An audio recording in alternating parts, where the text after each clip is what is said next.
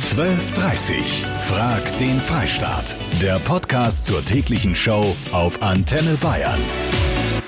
Schönen Dienstag. Einzigartig in der Geschichte der Bundesrepublik Deutschland. Das ist das Konjunkturpaket der Bundesregierung. Mit 130 Milliarden Euro soll aufgrund der Corona-Krise die Wirtschaft wieder angekurbelt werden. Ist natürlich ein wichtiges Signal, sagen die einen. Aber viele äußern auch Kritik, gerade was die Senkung der Mehrwertsteuer angeht. Kommt das Geld denn wirklich an bei uns Verbrauchern? Und was plant ihr damit? Darüber reden wir. Das ist eine Zahl, die muss man einfach mal aufschreiben. Zehn Nullen und davor eine 13. 130 Milliarden Euro. So unfassbar riesig ist das Konjunkturpaket der Bundesregierung. Damit soll unsere Wirtschaft wieder angekurbelt werden und alle sollen was davon haben. Antenne Bayern Reporter Sascha Roos. Wo merke ich denn dann als Bürger die positiven Folgen? Tja, theoretisch als erstes bei der Senkung der Mehrwertsteuer. Statt 19 Prozent sind es ab 1. Juli bis Ende des Jahres 16 Prozent. Das gilt für Waren des täglichen Bedarfs, also Lebensmittel und auch Benzin. Mhm. Sind jetzt nicht die ganz großen Sprünge, aber man wird es schon im Geldbeutel ein bisschen merken. Kleines Beispiel, bei einem Liter Milch wären es rund zwei Cent. Okay, nicht so viel, aber bei einer Tankfüllung, 50 Liter Super, sind es etwa 1,50 Euro.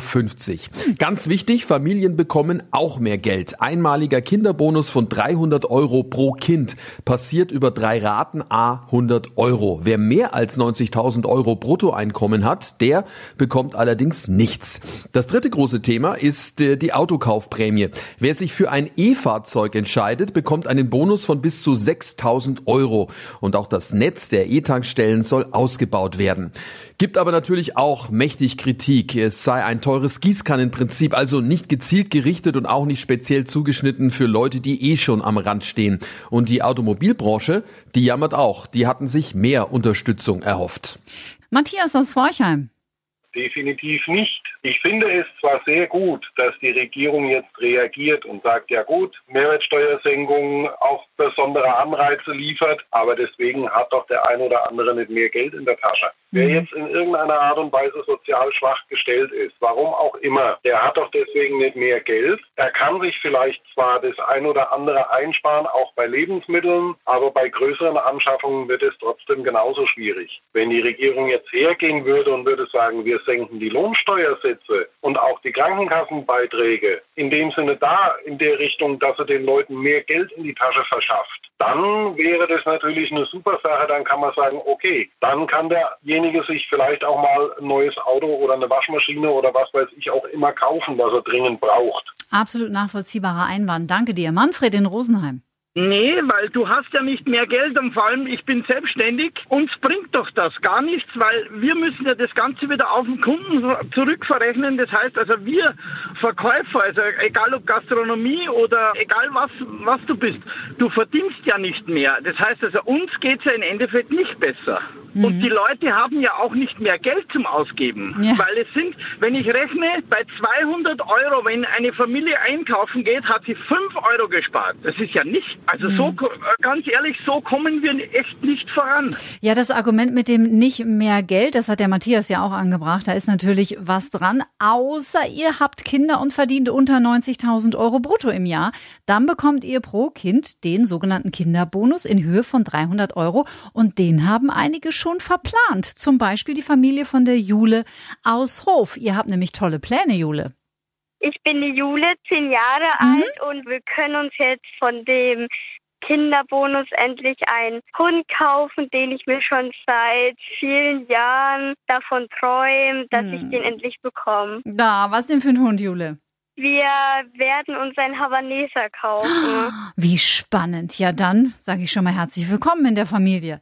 Nicht die Verbraucher, sondern die gebeutelten Firmen und Unternehmen, vor allem die Gastronomie, sollen von der Mehrwertsteuerreduzierung profitieren, damit es bei denen wieder aufwärts geht. Denn es gilt die alte Regel, geht's den Unternehmen gut, geht's den Verbrauchern gut. Diese Mail schreibt mir der Franz aus Bogen. Meine Frage heute, werdet ihr durch das Konjunkturpaket voraussichtlich dann auch mehr ausgeben, so wie es gedacht ist? Marc aus Volkach. Nein, ich werde mir erst einmal das, was ich jetzt die ganze Zeit äh, zusätzlich ausgeben habe, mir erst einmal wieder meinen Puffer aneignen. Weil Leute, wo jetzt natürlich in Kurzarbeit waren, die haben natürlich jetzt ihr Erspartes natürlich jetzt erstmal anreißen müssen. Mhm. Naja, da kommt das so Puffer ganz gut. Allerdings. Klaus Müller ist der Vorstand des Bundesverbandes der Verbraucherzentrale.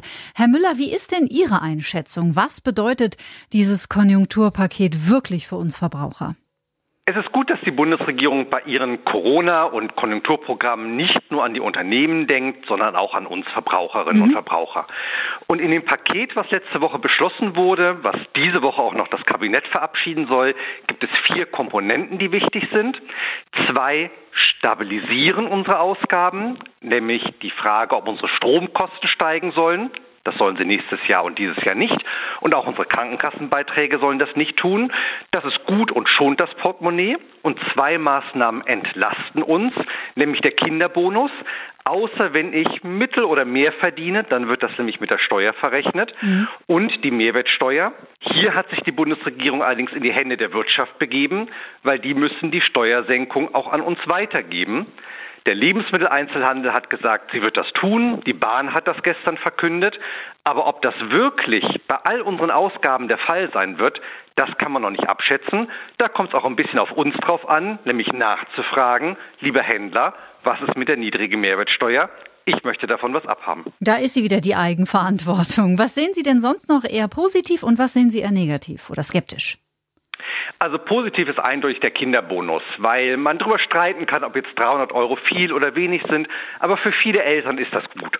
Und richtig gut ist auch, dass der Strompreis äh, mit der sogenannten EEG-Umlage für Ökostrom nicht weiter steigen, vielleicht sogar ein wenig sinken soll. Das ist eine sehr faire Entlastung, weil mhm. es alle Portemonnaies wirklich betrifft.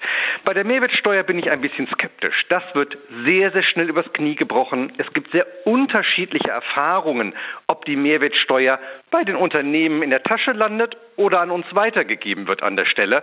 Und darum muss ich sagen, bei der Mehrwertsteuer ist das letzte Wort noch nicht gesprochen. Da werden wir gleich aber nochmal drüber sprechen mit dem bayerischen Wirtschaftsminister, nämlich Hubert Aiwanger. Dankeschön. Klaus Müller vom Bundesverband der Verbraucherzentrale. Hat da einer eigentlich an die Firmen gedacht? Was das für ein Aufwand ist, möchte der Uwe aus Burgtann per Mail wissen. Bestehende Baustellen und Projekte abzurechnen, die sich von 19 auf 16 Prozent überlagern.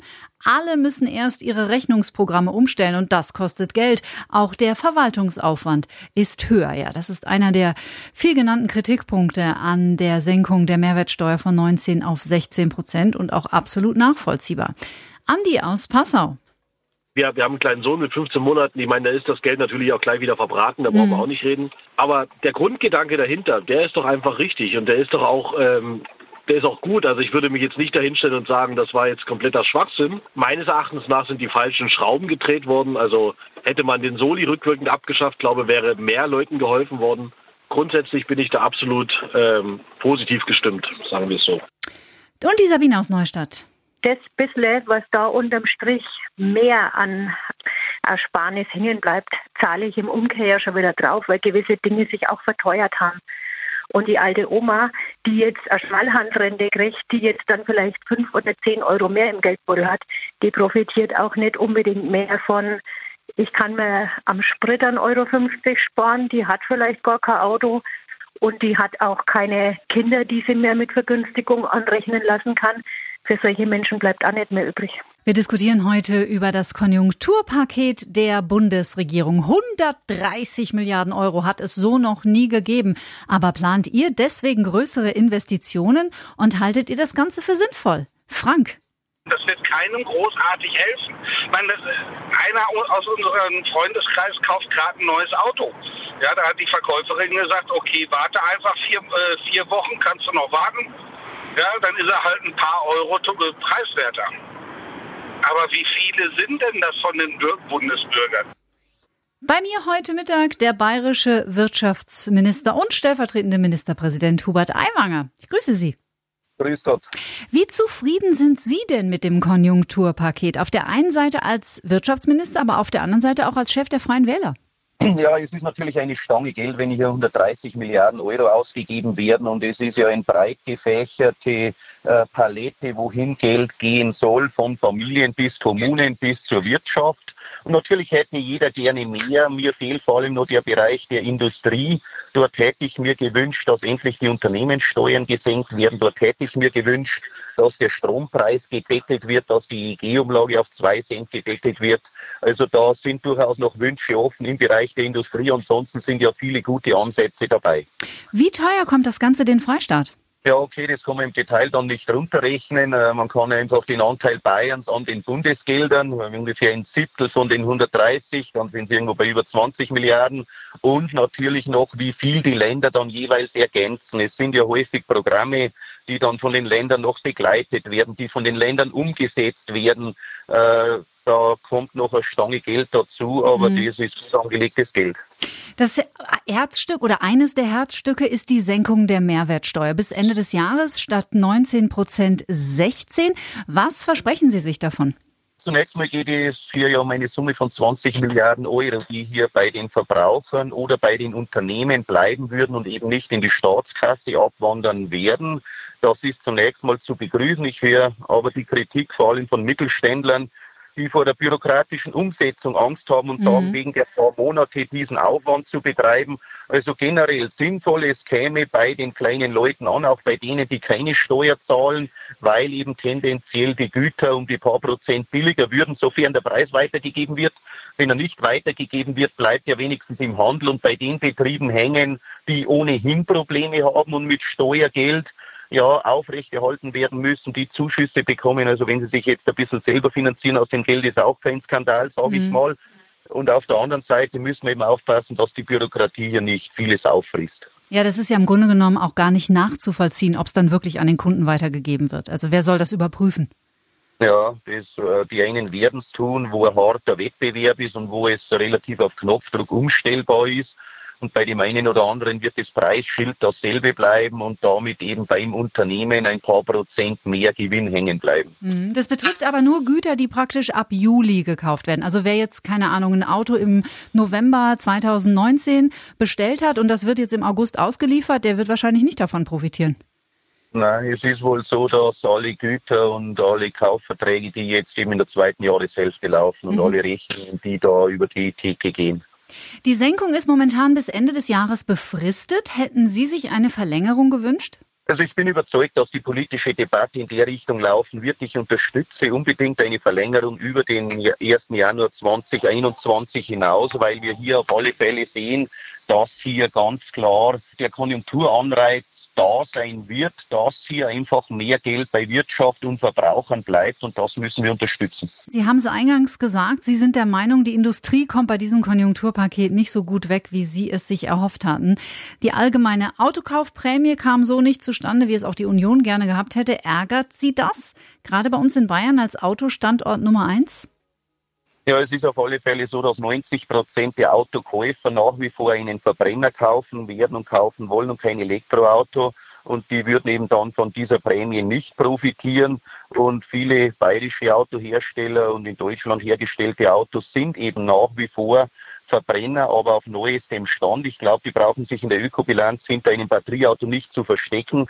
In meinen Augen ist es ein politischer Fehler, aber es war eben ja, der öffentliche Druck da, die Angriffe auf die Autoindustrie. Es hat sich am Ende keiner mehr getraut, für die Verbrennerautos die Hand zu heben, weil der Druck der Straße, der Druck in den Medien und so weiter so groß war, zu sagen, nur Batterieautos sind korrekt, alle anderen sind böse. Mhm. Ich bedauere das, aber das war eben geschuldet ja, einer Stimmungslage, gegen die keine Mehrheit zu organisieren war. Mhm.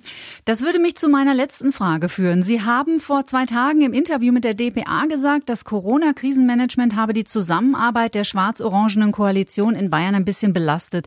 Jetzt hatte ich immer das Gefühl, Sie treten da recht geschlossen auf. Was hätten Sie denn sich anders gewünscht oder wie werden Sie jetzt in Zukunft mit dieser ganzen Thematik umgehen? Vielleicht auch anders umgehen als Markus Söder?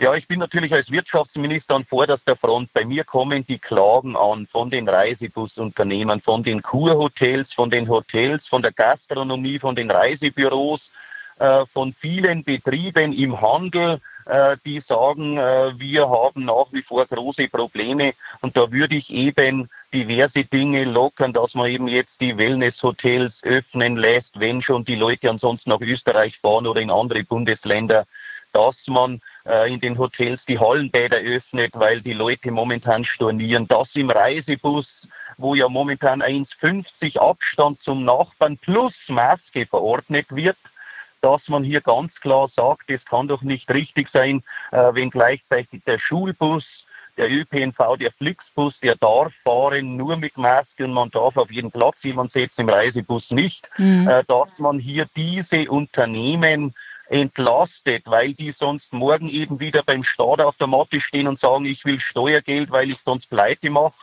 Äh, und da sind wir uns eben mit der CSU nicht ganz handelseinig in der Zielrichtung, ja, aber oft nicht im Zeitkorridor.